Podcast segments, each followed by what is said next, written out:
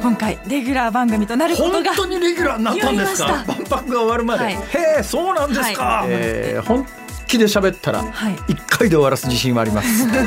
辛坊治郎の万博ラジオ。皆さん今更なんですが明けましておめでとうございます。おめでとうござい辛坊ます。治郎ですこんにちは。ABC アナウンサーの福戸彩です。辛坊治郎の万博ラジオこの番組は万博をこよなく愛する辛坊治郎が2025年の大阪・関西万博についてさまざまなゲストとともに詳しく熱く掘り下げる万博ポータル番組です。最新情報はもちろん今後の課題やワクワクする情報まで毎週ぜぜひひでお送りします。実は前回がはい今年最初のオンエアだったんですけども前回あの去年の年末の石黒先生の2回目を放送しましたので、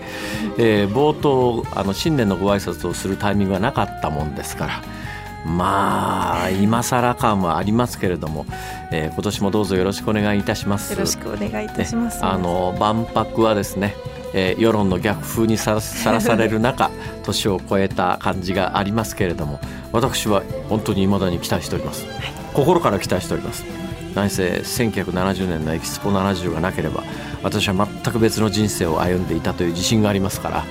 えー自信があるっていうか、まあ、それが良かったのかどうなのか分かんないですけどね。だから、あのー万博ってやるようによったらそのぐらい人の人生に影響を与えるものですから今年え今年もうあと1年になって来年開幕の万博はテーマがやっぱり命という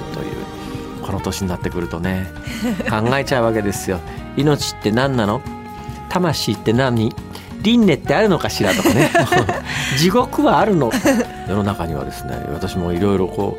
うあの無宗教な人間なもんですから逆にいろんな宗教に興味があって最近旧約聖書読んで新約聖書読んでコーラン読んで、まあ、神道とか仏教説話書とかいろいろ読むわけですよ。地獄という概念が全部の宗教にあるわけでもないんですね。だからあのいわゆる世界三大宗教っていうユダヤ教、えーキリスト教イスラム教には地獄の概念があります。というのはこの3つは同じ神様を信じてますから。で仏教にも地獄の概念はあるんですが神道にはどうもね私が今まで読んでる限りは地獄出てこないんですよ。だから死後の国はありますよ。黄泉の国っていう死後の世界はあるんですがでも地獄という概念じゃないんですねこれが。だから結構宗教によって死んだらどうなるっていうのの捉え方が違うみたいで。でそういうことも含めてね今度の命というのがテーマの万博っていろんなことを考える機会になるんじゃないかなそうと、ですね、はい、思います。私もすごく楽しみにしていえます。今年もどうぞ皆さんあのよろしくお付き合いください。よろしくお願いします番組では皆様からの質問や感想をお待ちしています。メールはエキスポアットマーク ABC1008.com 小文字で expo アットマーク ABC1008.com です。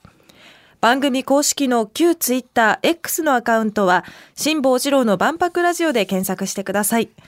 ポストする際のハッシュタグは万博ラジオです。皆さんご意見やご感想をどんどん投稿してください。この後は万博ニュースヘッドラインです。辛坊治郎の万博ラジオ。大阪・関西万博ニュースヘッドライン。先月12月の主な万博関連ニュースです。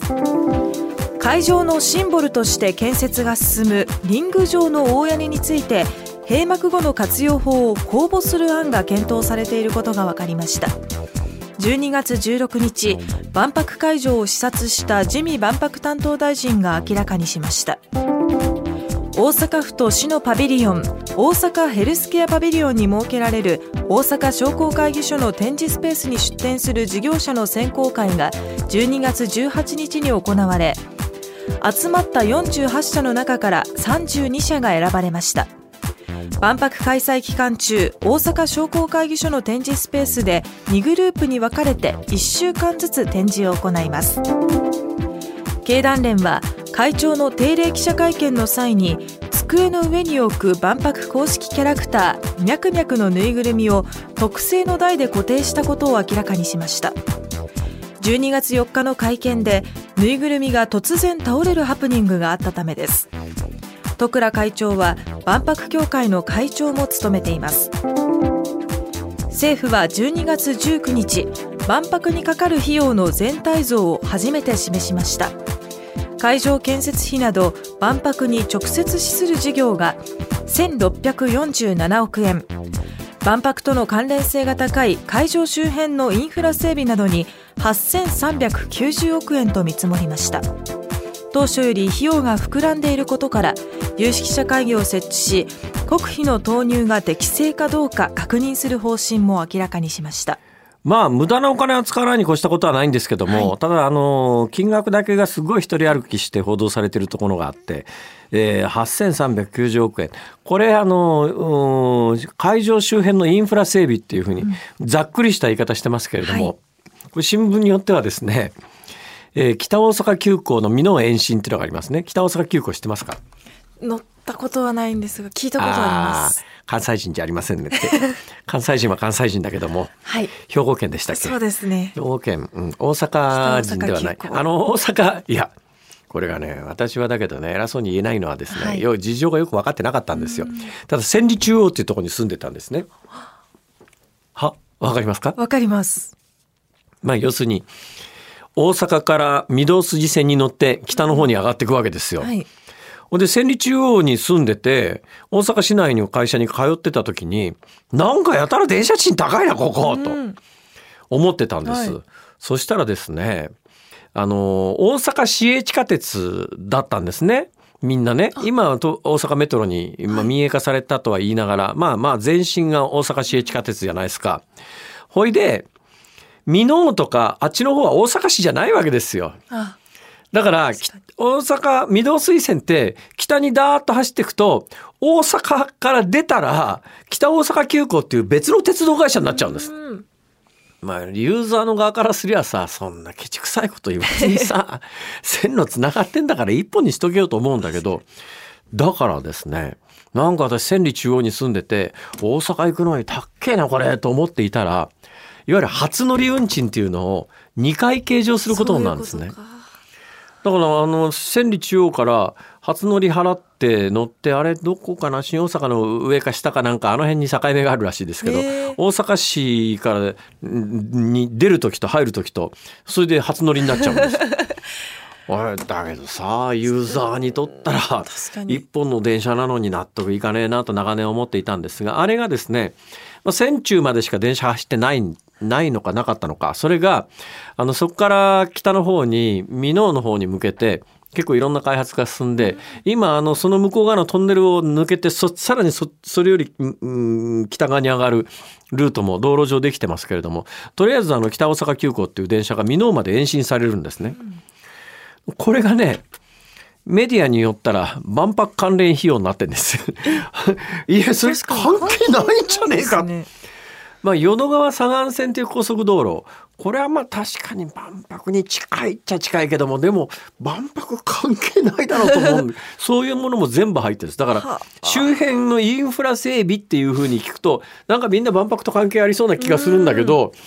北大阪急行の美濃延伸関係ないし淀川左岸線の建設もどうなんだろうな何でもかんでもねあの万博っていうところにぶっ込んで